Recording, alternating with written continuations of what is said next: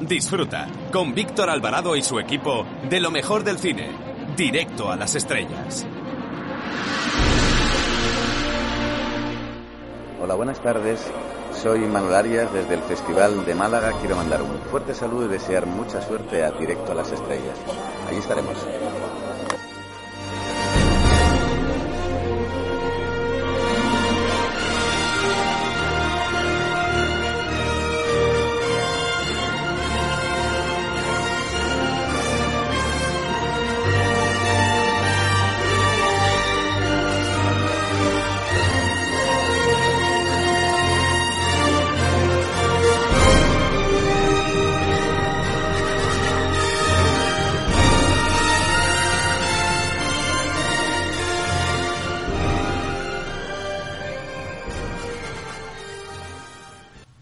Entre las estrellas de la novela negra se encuentra precisamente George Simenon, una persona que llevó una vida bohemia y sin el orden adecuado, pero que proyectó en el comisario Maigret la persona que le hubiese gustado ser o la vida que le hubiese gustado llevar. Sus novelas han tenido multitud de adaptaciones cinematográficas y televisivas. Últimamente hemos podido disfrutar de la magnífica interpretación de Rowan Atkinson, el actor que interpreta a Mr. Bean, que en esta ocasión cambia de registro y la verdad que lo hace realmente bien. El caso es que creó uno de mis personajes favoritos del género junto, por ejemplo, a Sherlock Holmes. Las novelas de George Simenon no se centran tanto en desvelar al asesino como ocurría en las novelas de Agatha Christie, sino más bien en analizar las razones que llevan al delincuente a cometer un delito. La editorial Acantilado está sacando toda la colección completa con el gusto que le caracteriza y en este caso nos ofrece un relato que nos traslada a la infancia y la adolescencia de Maigret, pues se ambienta en el pueblecito francés que lo vio nacer en el que se cuenta el caso de un crimen que afecta a la aristocracia del pueblo y su familia. Un asesinato cometido en una iglesia que, por lo visto, cuando se da este caso, debe ser consagrada nuevamente por el obispo. Para este caso, el comisario Maigret tendrá que armarse de paciencia y rememorar su etapa de monaguillo en la iglesia, recordar a sus vecinos, ganarse la confianza de un niño en una escena que por decirlo de alguna manera está cargada de complicidad y ternura, y por supuesto vuelve a destacar la llaneza de Maigret, que en esta ocasión, no con su esposa, pero sí resolviendo un crimen, disfruta de una buena copa de vino con comida incluida. George Simenon brillaba en las conversaciones de sus personajes, pero hay que decir que sus descripciones son maravillosas como la que van a escuchar a continuación. Era la hora en que, los domingos y festivos, los campesinos retrasan el momento de regresar a casa, saboreando el placer de estar en grupo, bien vestidos, en la plaza del pueblo o en el café. Algunos ya estaban borrachos, otros hablaban demasiado alto, y los chiquillos, con su ropa almidonada, miraban a sus padres con admiración.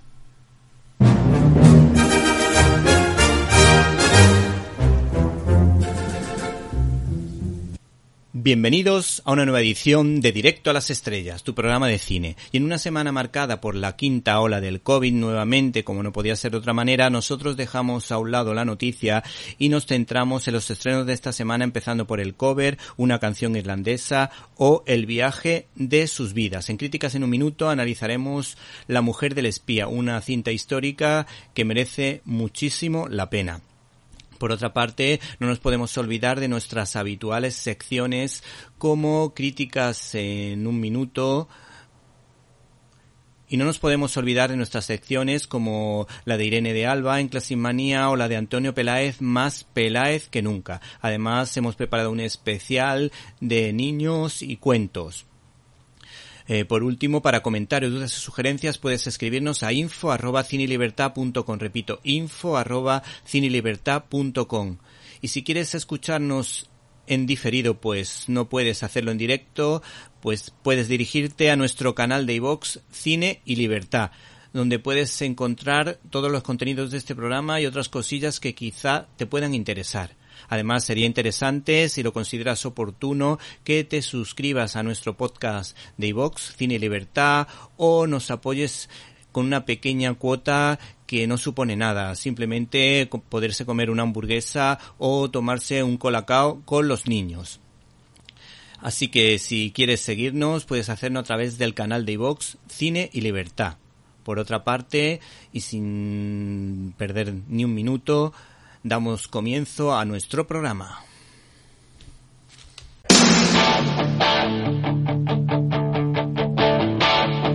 I got my first real six string, bought it at the five and dime, played it till my fingers bled. Was the summer of '69. Me and some guys from school. La cartelera.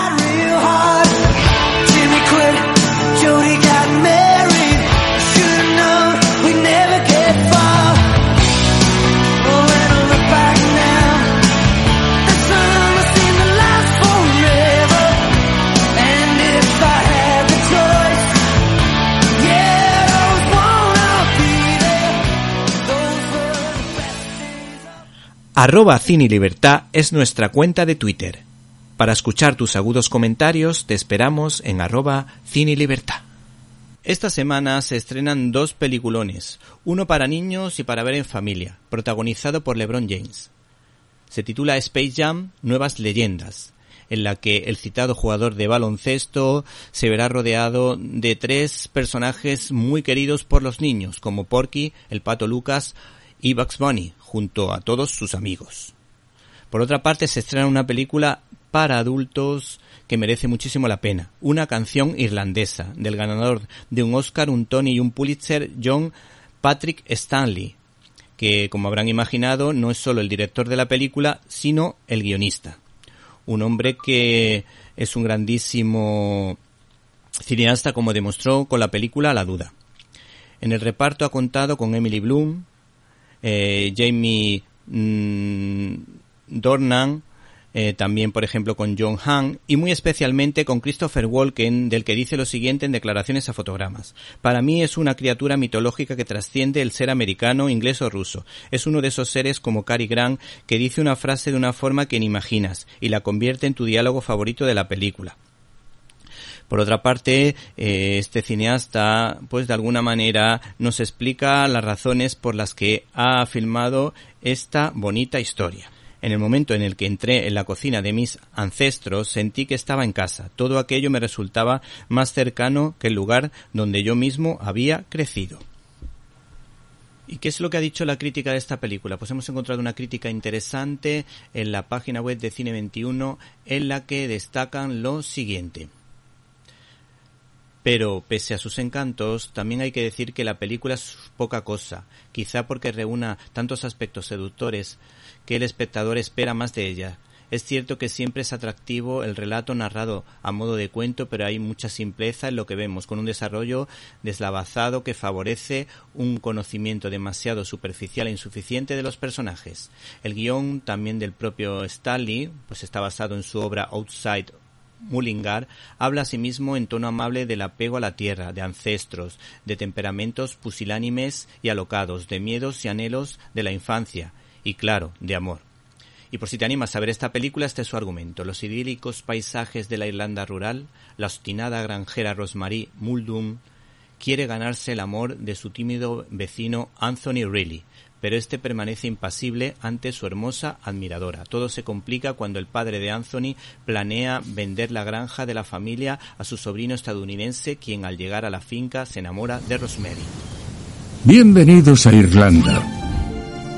Érase una vez dos granjas. La granja Maldún, donde vivía Rosemary, y al final del camino, la mía. Estas verdes praderas y nosotros. Supongo que eso me mantiene aquí. Cuando dice esas cosas. No es normal. Me da igual. Rosemary, nos conocemos desde hace mucho tiempo. ¿Te casarás conmigo? ¿Ya le has legado la granja a Anthony? No veo un camino claro. ¿De qué camino hablas? De mí hacia ti. Viene mi primo. ¿Qué os parece? No he visto un coche mejor en mi vida. ¿Vas a vender la granja a un americano?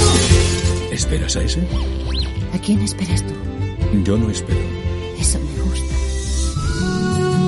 Anthony nunca se casará. Si hace falta, me congelaré los óvulos. Podrías congelarte todo el cuerpo y seguirías esperando.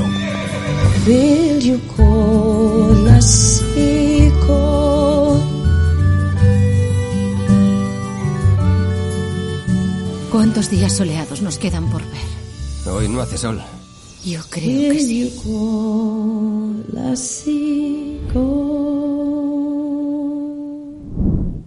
Estás escuchando Directo a las Estrellas. Víctor Alvarado. El cine de cuota española llega de la mano de Secund de la Rosa, que dirige y escribe el guion de la película El Cover, una cinta protagonizada por Alex Moner, un actor joven que lo hace realmente bien, al que da réplica un Juan Diego, un sólido actor que siempre lo borda en todas sus producciones. Por otra parte, acompañan en el reparto también Carmen Machi y la actriz de mm, sonrisa simpática Carolina Juste.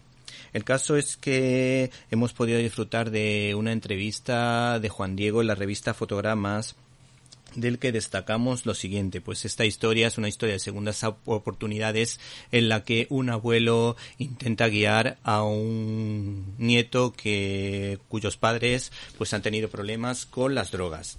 Estas son sus declaraciones. No, ninguno de mis hijos ha sido padre. El mayor Adán, que anda por los cincuenta y tantos, no quiere, y el menor Diego, de veintitrés, es aún muy joven. Para tener un hijo hay que vivir antes un poco porque la paternidad es algo que te pilla de golpe y se aprende sobre la marcha. Yo creo que he sido un buen padre, los he dejado muy libres y no me ha salido mal. Adam es consultor de Naciones Unidas y Diego acaba de terminar ingeniería biotecnológica. Y ninguno ha seguido mis pasos. Eh, por otra parte, mm, con respecto al rodaje de la película, pues este actor eh, destaca lo siguiente del trabajo realizado.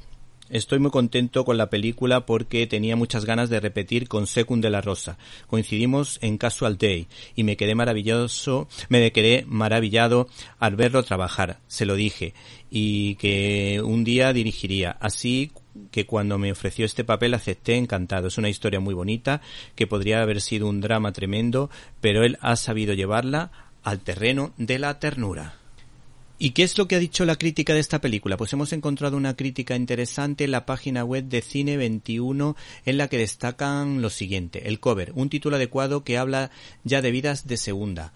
Tiene un tono positivo, se describen personas de corazón, buena gente, pero lamentablemente el guion es muy endeble, carece de la consistencia en general, la historia es muy ligera, no conmueven demasiado las cuitas de los personajes principales, aunque se quiera incidir en el comprensible drama de sus vidas abocadas siempre a imitar a los demás. Hay pasajes que funcionan muy bien, como el plano secuencia en el bar con los diversos grupos de amigotes que se lanzan a entonar canciones clásicas del pop. El argumento gira en torno a un personaje, Danny, que es un joven con gran conflicto interior que le paraliza. Ama la música pero tiene miedo a fracasar como su padre y sufre pensando que es uno más como su abuelo por lo que decide no intentarlo escondiéndose en su autenticidad. Ese verano, entre su trabajo de camarero y las noches con los amigos, conocerá a Sandra. Con ella descubrirá la lucha de los cantantes anónimos, el amor y qué significa no ser uno más.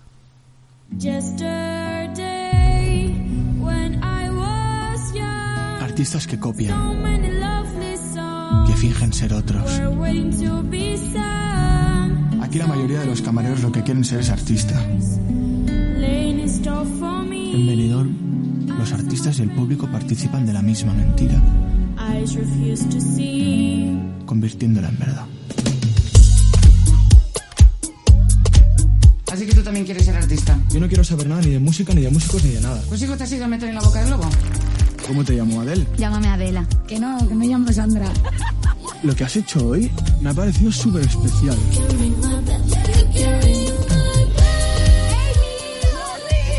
Por favor, lo tienes que contratar, que no sabes cómo cantan. Es que yo no sé imitar. Pues haces versiones. Que eso puede ser mítico, que está guay. Hazlo, Dani.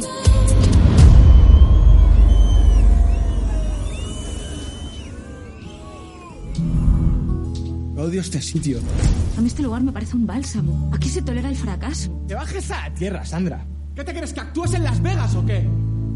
Haberte ido. Vete ya de aquí. Todos cometemos errores, ¿eh? Como decía tu madre, que me busquen por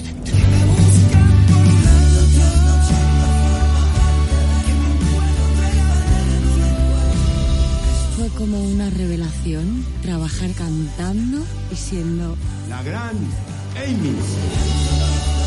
Los artistas damos miedo porque mientras dura la canción se puede ser muy feliz. Ensayando, Dani. Machacando. Por los artistas de guerrilla. por dentro, que me encuentren adentro.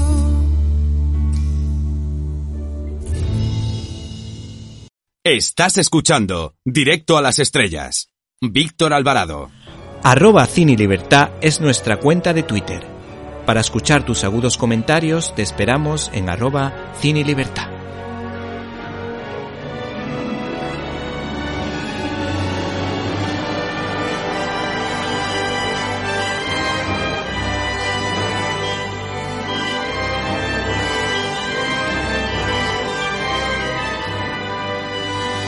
Estás escuchando Directo a las Estrellas. Víctor Alvarado.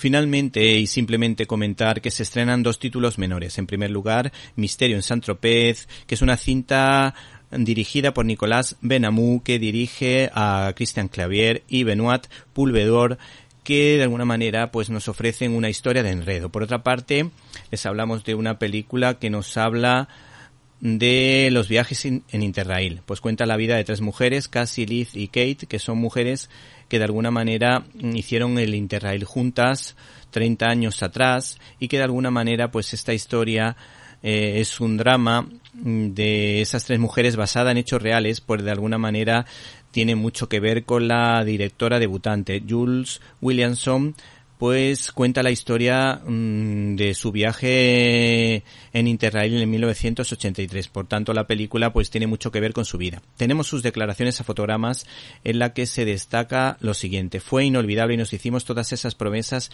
de que repetiríamos algún día. Pero pasó la vida, siguió su curso y eso nunca pasó.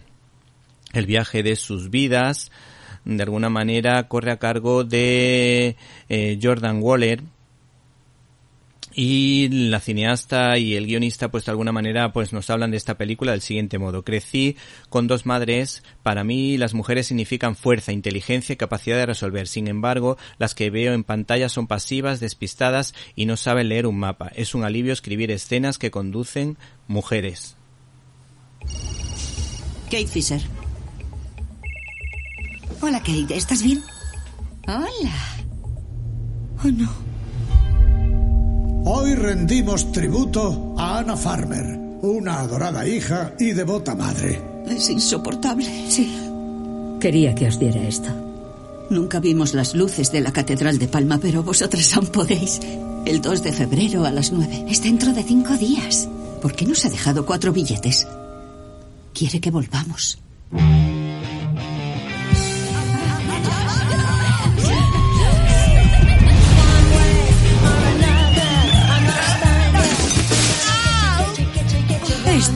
Tiene ni... Gracias. Colin Bateman. Nueve pulgadas. Estoy leyendo nueve pulgadas de Colin Bateman. ¿Soy Dan? A Ana le encantaba Blondie. El tren se ha roto. ¡Dios mío, no puede ser! Nunca llegaremos a tiempo. No te preocupes, llegaremos. Está teniendo el bebé. Tú puedes, Casey. Esto no me lo esperaba. De los 32 síntomas de la menopausia, tengo 34. Por las damas inglesas y la preciosa americana. ¿Alguien está feliz? He intentado hacer tortitas americanas. incomibles. Imagina cómo estaremos cuando veamos las luces de Palma. Necesito un pastelito y una siesta. Vamos a robar un barco. Soy ciudadana americana. Hemos perdido a Maddie. No voy a perderla.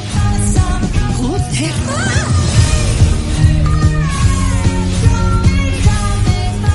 ¿Quién está en la crisis de los 40? Son casi las nueve, rápido. No las vamos a ver.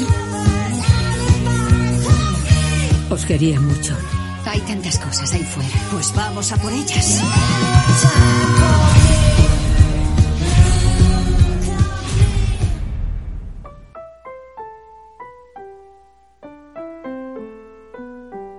Arroba Cine Libertad es nuestra cuenta de Twitter. Para escuchar tus agudos comentarios te esperamos en arroba Cine Libertad. Estás escuchando Directo a las Estrellas. Víctor Alvarado.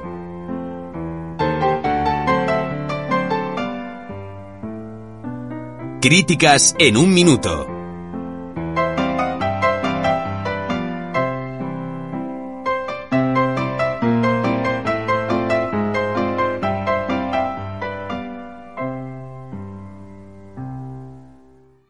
Hola amigos y oyentes, oyentes y amigos de Directo a las Estrellas. En esta ocasión desde el canal de Vox Cine y Libertad os recomendamos La Mujer del Espía. Nos damos un beso irreal en un mundo real.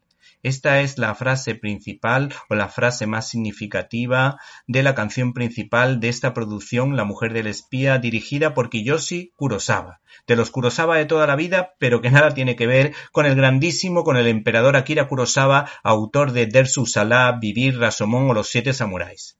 Este cineasta, Kiyoshi, da muestras de su enorme talento en La mujer del espía, una película de corte histórico y un género en el que nunca se había adentrado. Esta producción viene avalada por el premio en el Festival de Venecia y las influencias de este cineasta son Jacques Tourneur, Orson Welles y el maestro del suspense Alfred Hitchcock.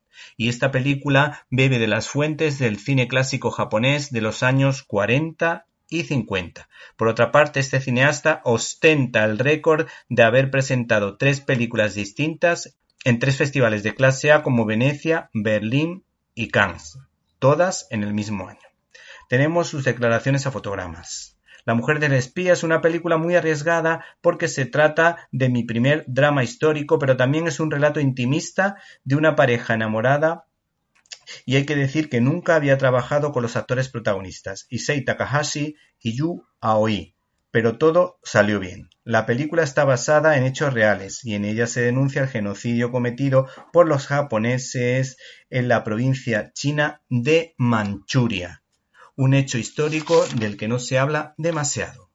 Las interpretaciones son realmente buenas y los actores son muy expresivos. El marido representa a la ambigüedad de un espía a la perfección, un hombre que intenta proteger a su mujer de los crímenes contra la humanidad que ha presenciado. Y la mujer es una chica sencilla, inocente, hasta cierto punto, que está muy enamorada de este chaval, que no soporta los silencios de su marido y que prefiere eh, saber la verdad a pesar de las consecuencias psicológicas que ello pueda tener, pues entiende que la felicidad se encuentra en formar parte del todo que forman estas dos personas y estar juntos en los momentos buenos y malos de la vida. La intriga está bien dosificada y las escenas de mayor intensidad dramática están suavizadas por momentos de ternura y complicidad realmente hermosos. La producción nunca pierde el interés y el final es abierto, algo muy habitual en el cine de extremo oriente con capital en Tokio. La producción tiene un formato clásico mm, de esas grandes películas de época o de la Segunda Guerra Mundial de Hollywood, como es el caso mm, en esta ocasión de La Mujer del Espía, que tiene unos encuadres impecables. Esta película la mujer del espía invita a reflexionar sobre la necesidad de contar la verdad para que las personas cegadas por la ideología abran los ojos y despierten del sueño creado por la propaganda ultranacionalista en este caso y se caigan del guindo. Finalmente nos quedamos con la frase que le dice el espía a la chica, aunque estemos separados, nuestros corazones estarán unidos.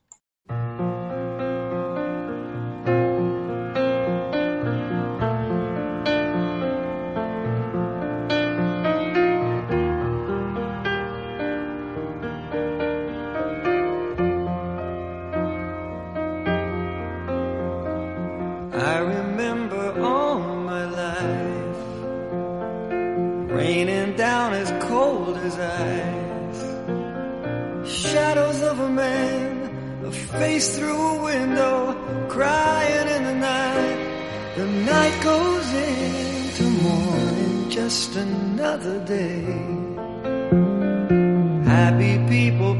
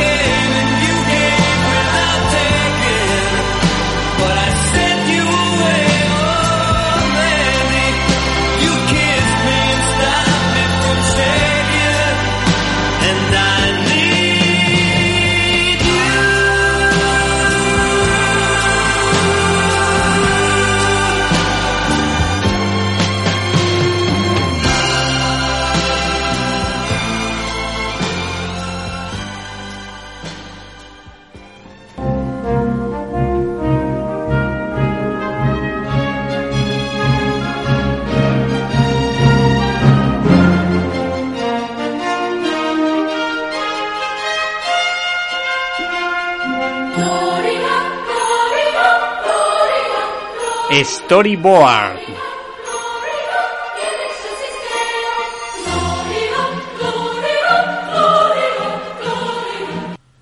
Arturo Pérez Reverte es un escritor con el que podrás coincidir al 100%, al 80% o al 40%, pero hay que reconocer que escribe bastante bien y domina la historia como muy pocas personas sin ser historiador.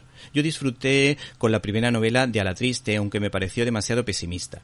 Y si hace unos años pudimos leer Las aventuras de Max, un personaje creado por Reverte, que estaba ilustrado por Rubén del Rincón, pues en esta ocasión el citado ilustrador repite adaptando la novela de Arturo Pérez Reverte, La sombra del águila, editado por Planeta, que es muy divertida guardando ciertos paralelismos con las aventuras de Asterix y Julio César, pero en las que se cambian las fichas, pues Napoleón hace las veces de César y los soldados españoles pues representan a esos galos, pero en un sentido diferente, ya que mientras la mayoría de la población civil y militar en España intentaba reventar a los cuerpos especiales de Napoleón y su lugarteniente Murat en España, estos soldados se vieron obligados a combatir contra los rusos, lo que genera situaciones cómicas que permitirán al lector al menos esbozar una sonrisa.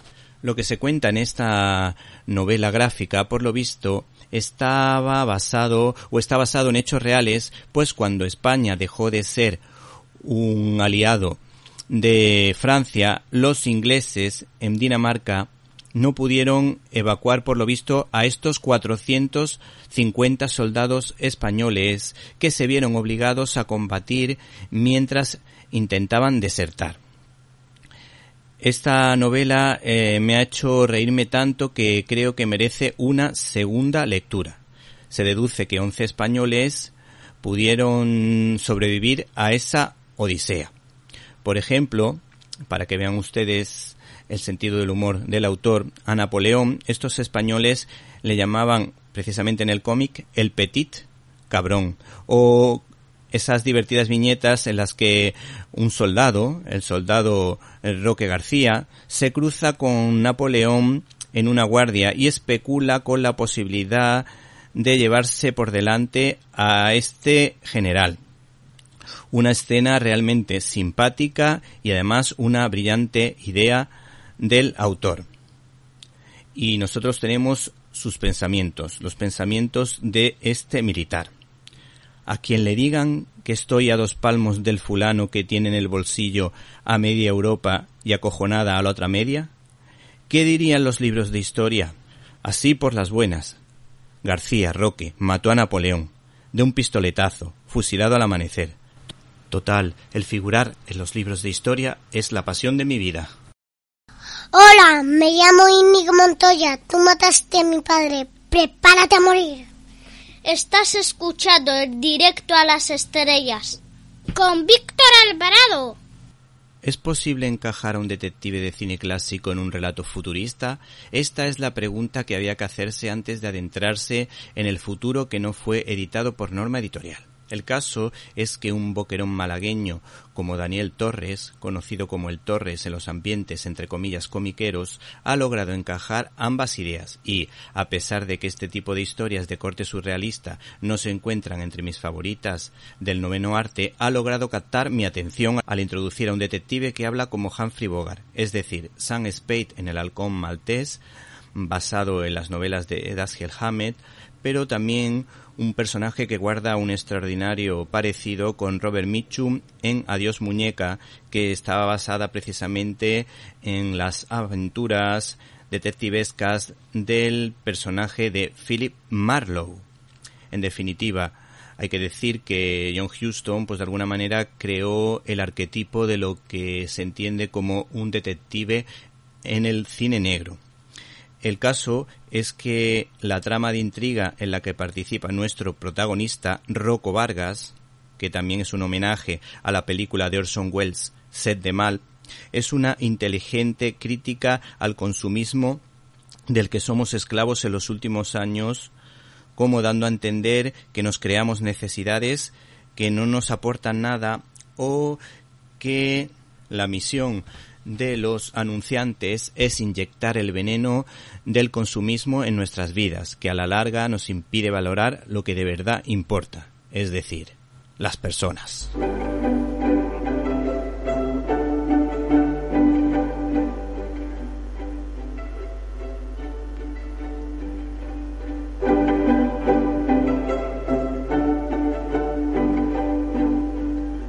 Classic Manía.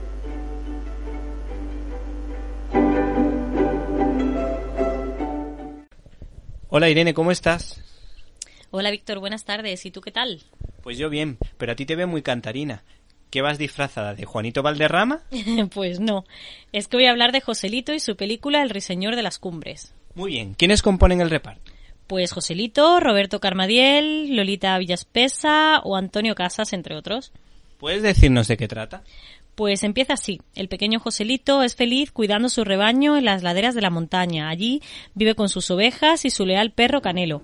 Solo los sábados eh, puede ir a visitar a sus padres en el pueblo vecino. Un día baja a visitar a sus padres y empieza una pelea con unos niños a los que ahuyenta a pedradas. Mientras esos niños le gritan borracho. La inocencia de Joselito le impide comprender esas palabras. Pero lo primero es lo primero. La música, la música y la música. Oye, estás hecha una auténtica poeta. Irene, ¿quién dio a conocer a Joselito? Pues lo dio a conocer el empresario Miguel Ballesteros, que le puso en la órbita radiofónica y poco a poco se, su fama fue creciendo y llegó a cantar en la Plaza de Toros de Valencia, donde coincidiría con el, fa- el famosísimo Luis Mariano, quien le haría debutar en la radio y televisión de París. El guionista Antonio Guzmán se dio cuenta del filón y se puso en contacto con el director Antonio del, Del amo. del Amo, el cual le hizo debutar como con el pequeño ruiseñor que arrasó en las taquillas. Sí, esto está bien. Pero ¿cuáles fueron los orígenes de este peculiar fenómeno? Pues Joselito era el pequeño de siete hermanos. José Jiménez nace en un pueblecito de Jaén, aunque pronto emigra con el resto de la familia a Uriel, en la provincia de Valencia, y desde muy pronto empezó a cantar en el colegio y en fiestas y concursos. Siempre ha habido rumores sobre la explotación de los niños cantantes, sobre todo de este hombre. ¿Qué hay de cierto en ello? Pues en una entrevista eh, eh, concedida a Diego Galán en televisión, manifestó que él no se consideraba un niño explotado como le ocurría a Marisol. A él siempre le dieron lo que quería y muchas veces le dieron más de lo que pedía. Siempre le trataron bien, incluso los empresarios. Dice que siempre hubo amabilidad, verdad y generosidad, y que él se sentía en los estrenos y en las galas como un pez en el agua. Vamos, que le gustaba más un micrófono que un tonto un lápiz. Oye, según tengo entendido, era un niño muy divertido y siempre fue un gran profesional a pesar de su edad.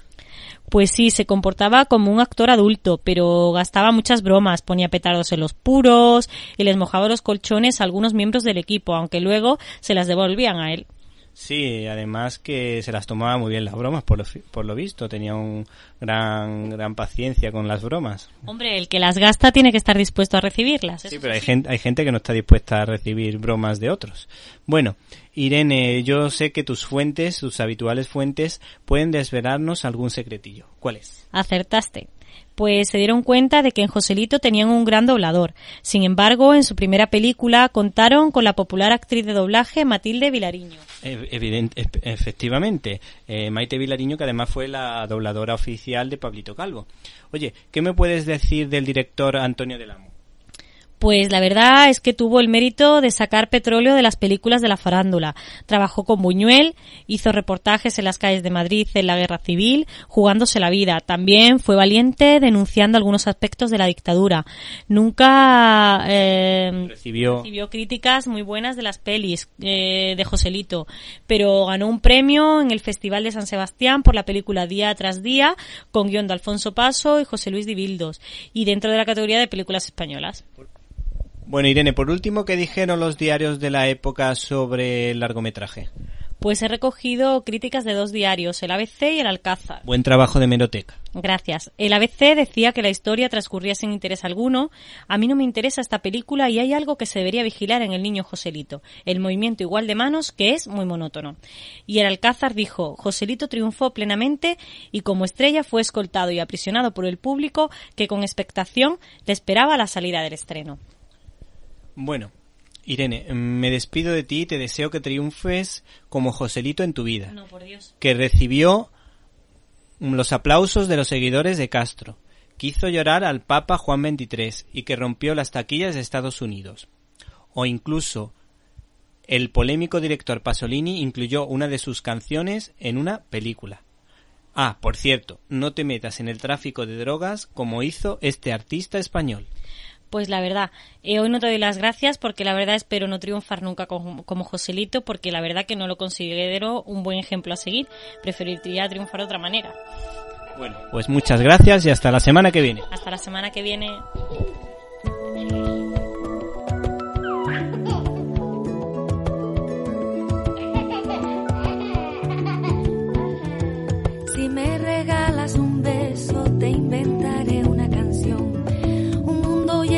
de cuentos donde quepamos las dos. Te llevaré hasta la luna. Estás escuchando Directo a las Estrellas. Víctor Alvarado. Te salvaré del dragón. Bailas con tus merceditas y tu traje de almidón. Rosana canta en la radio con voz de melocotón. Y juegas entre mis piernas y ríes alrededor. Hasta mis brazos como un rayito de sol.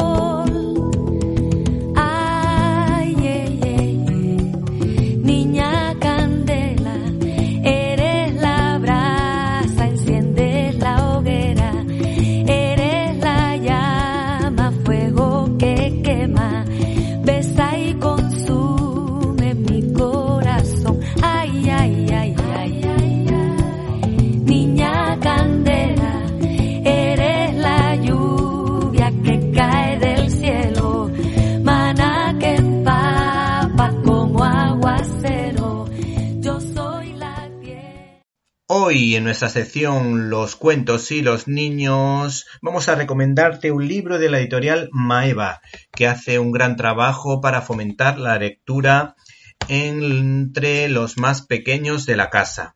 El caso es que vamos a hablarles del cuento que quería ser leído, que es una obra de Carolina Rabey, una mujer que le encanta dibujar desde muy pequeña, que, que estudió Bellas Artes y obtuvo una licenciatura en diseño gráfico en Moldavia y luego de ilustración de libros para niños en la Escuela de Arte de Cambridge. Para ello, para este particular homenaje a las bibliotecas, donde nuestros sueños se hacen realidad y podemos vivir grandes aventuras con la imaginación, tenemos en nuestros micrófonos a Javier que va a hablarnos de este magnífico cuento. Hola Javier, ¿cómo estás? Genial, Muy bien. ¿Por qué has elegido el cuento que quería ser leído? porque me encanta. ¿Y te recuerda alguna película? Sí, ¿A cuál? a Toy Story. A Toy Story, evidentemente. Lo que pasa que en Toy Story los que cobran vida son los juguetes. Y en esta historia, ¿qué es lo que pasa? Que los libros En una biblioteca por la noche hablan. y cobran vida. ¿Y qué es lo que le pasaba a ese cuento? Había un cuento que estaba en una estantería en lo más alto de la biblioteca.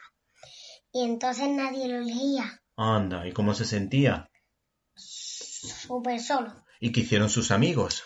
Hicieron una montaña para rescatarle. Muy bien, ¿y tú por qué recomendarías este libro? Para... ¿Que por qué lo recomendarías? Ah, porque está súper chulo. Muy bien. ¿Qué te parece si así al azar abrimos por una página y tú nos cuentas qué te parece? Las dos páginas. A ver, ¿qué te parecen estas dos páginas? Cuando Juan devolvió a Dino a la biblioteca una semana más tarde, los demás libros tenían muchas ganas de que les contara sus aventuras. ¿Te leyó subido en el autobús? preguntó Gerardo. Me leyó en el coche, en la mesa de la cocina, en la bañera y por la noche a escondidas, dijo Dino. ¿Y estas dos páginas son tus favoritas? Claro, O sea que si tú tuvieses que recomendar este libro, ¿leerías esta parte a tus amigos? sí, pero el niño se lo, se lo leyó una vez y luego se lo leyó otra vez. Como a ti te gusta, ¿no? Tú cuando te lees Sí. un libro, ¿cuántas veces te lo lees? Eh, diez. Muy bien. Pues muchas gracias, Javier, por habernos recomendado este magnífico libro, El cuento que quería ser leído, de la editorial Maeva Young. Estás escuchando Directo a las Estrellas. Víctor Alvarado. Ahora si les parece conectamos con el planeta Radiocine para ver qué nos tiene preparado nuestro compañero, nuestra antena de plata, nuestro gran sabio del cine. Hola Antonio Peláez con Z, ¿estás por ahí? Qué fuerte me parece.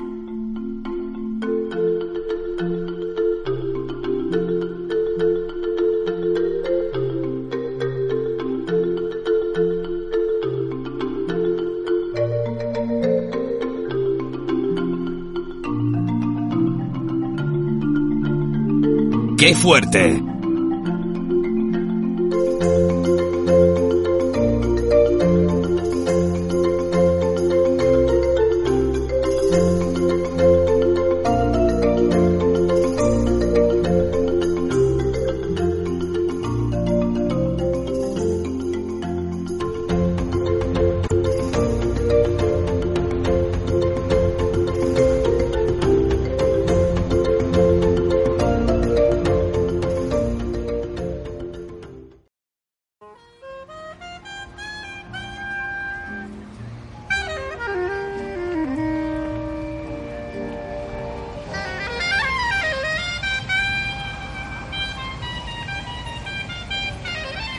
Que sí, qué bueno es empezar pues eh, nuestra sección con música en directo, en este caso en un parque de Madrid, donde está tocando el eh, clarinete un muchacho que lleva su sombrero de paja, rasgos asiáticos, tiene él, y una bicicleta ahí de, de estas pequeñitas de hacer eh, pues malabarismos. Así que lo tiene todo, lo tiene todo y sobre todo un arte haciendo jazz que es maravilloso. Pero vamos a hablar de jazz, no, vamos a hablar de cine, porque estamos en la sección de Radio Cines donde os habla Antonio Peláez para vosotros, oyentes de Directo a las Estrellas, programa dirigido por quién?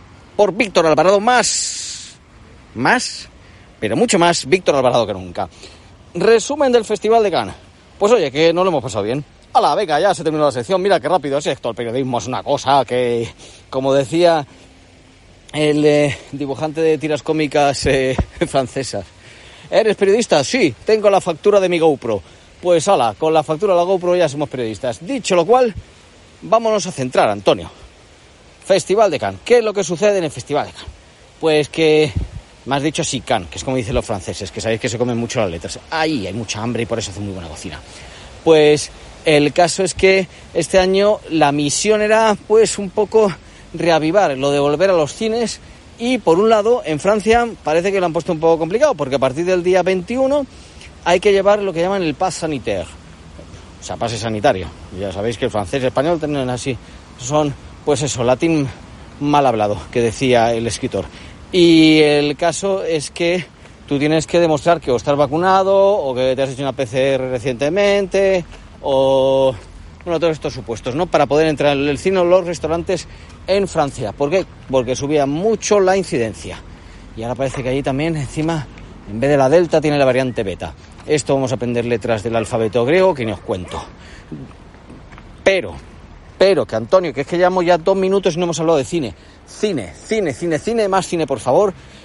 Que resulta que en Cannes tenemos las películas que, bueno, pues premio al jurado, las películas que encuentran los programadores y demás. Y luego están las pequeñas maravillas. Y una de ellas era la que encontramos en la sección Una cierta mirada. Una cierta mirada es esa sección que decían ellos que siempre, ay, es que aquí ponemos pues como otras formas de hacer cine y demás. Y luego han venido a reconocer este año pues que era casi la segunda división y ahora dicen que sí, que ahora sí que vuelven a lo de antes, que era un poco la competición con lo que era inicialmente la quincena. Menudo nos hemos puesto intensos, ¿eh? Para una sección de 10 minutos. Y que en este caso, más intensos que los perros que están por ahí ladrando. Y que en este caso, pues, se va a centrar más o en nuevos lenguajes o nuevos realizadores. Como estamos hablando de Semi Kaplanoglu, Ka- a ver Antonio, vamos a decirlo bien, Semi Kapano, Kaplanoglu, Kaplan, Kaplanoglu, pues el caso es que los perros nos van a quitar por lo mismo.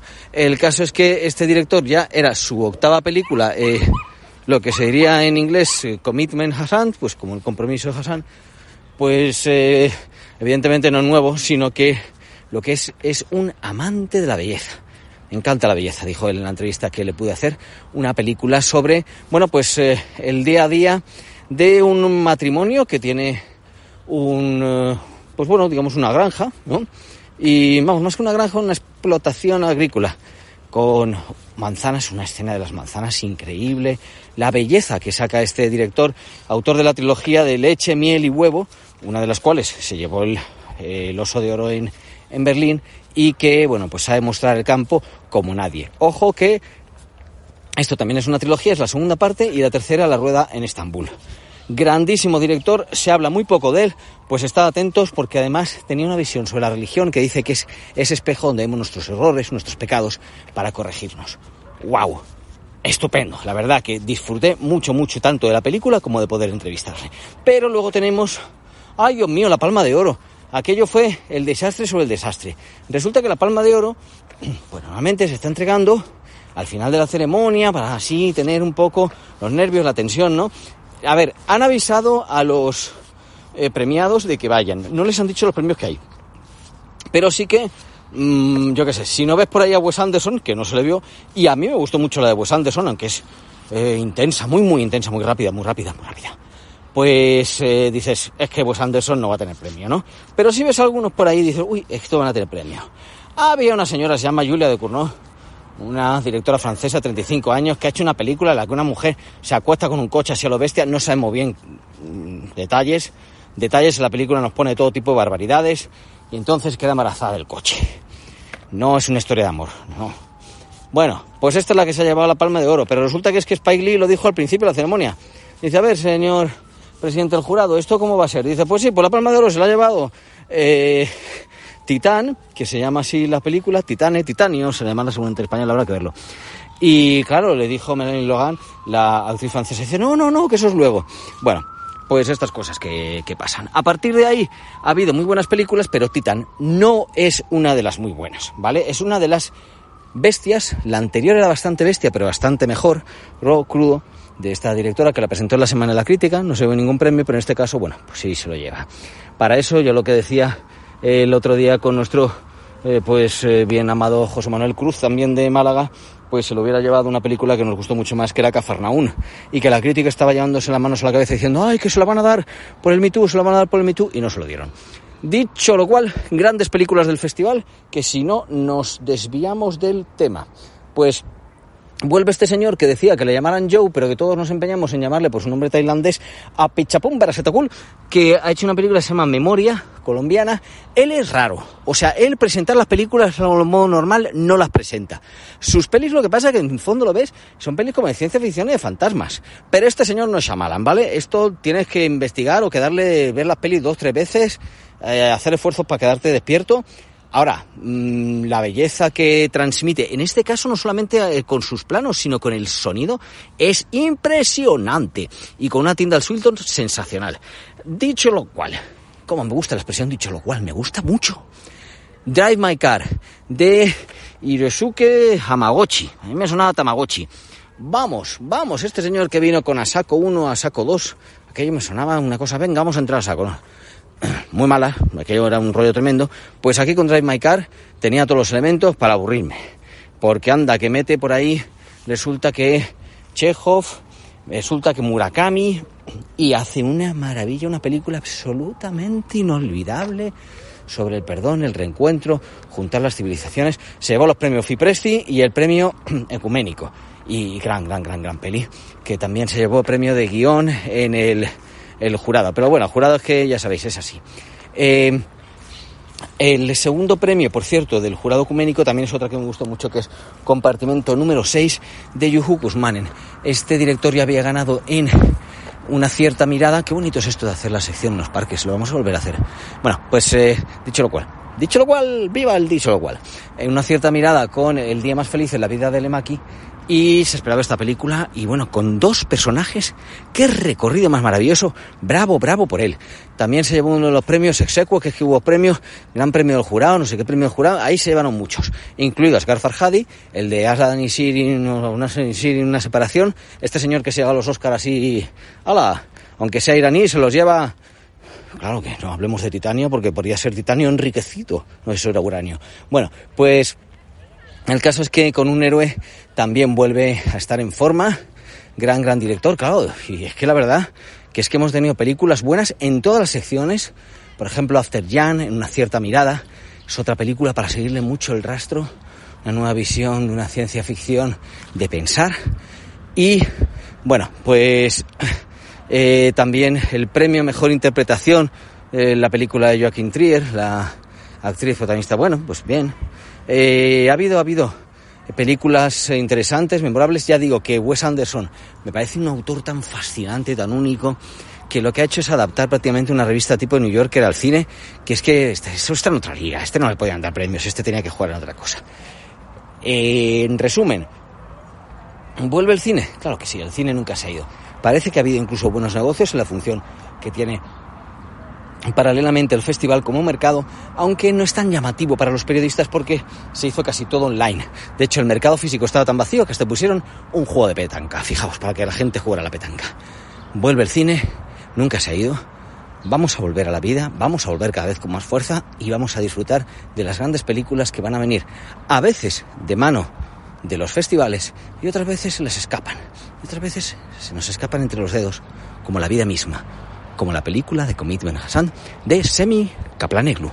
Toma, me ha salido bien el nombre. Un saludo, un abrazo, ¿cómo os queremos? Víctor, Víctor Alvarado, sigue con el programa. Claro que sí, es tuyo. Hasta la próxima. Bueno, llegó el momento de la despedida. Pero antes quiero agradecer el trabajo a todo el equipo de Directo a las Estrellas. Un abrazo para Antonio, Irene, Guadalupe, Jaime, Carlos y Javier, si los que hubiese sido imposible realizar este programa. Espero que usted, y usted, y también usted, o tal vez tú, hayas pasado un rato entretenido. Recibe un cordial saludo de Víctor Alvarado y hasta la semana que viene.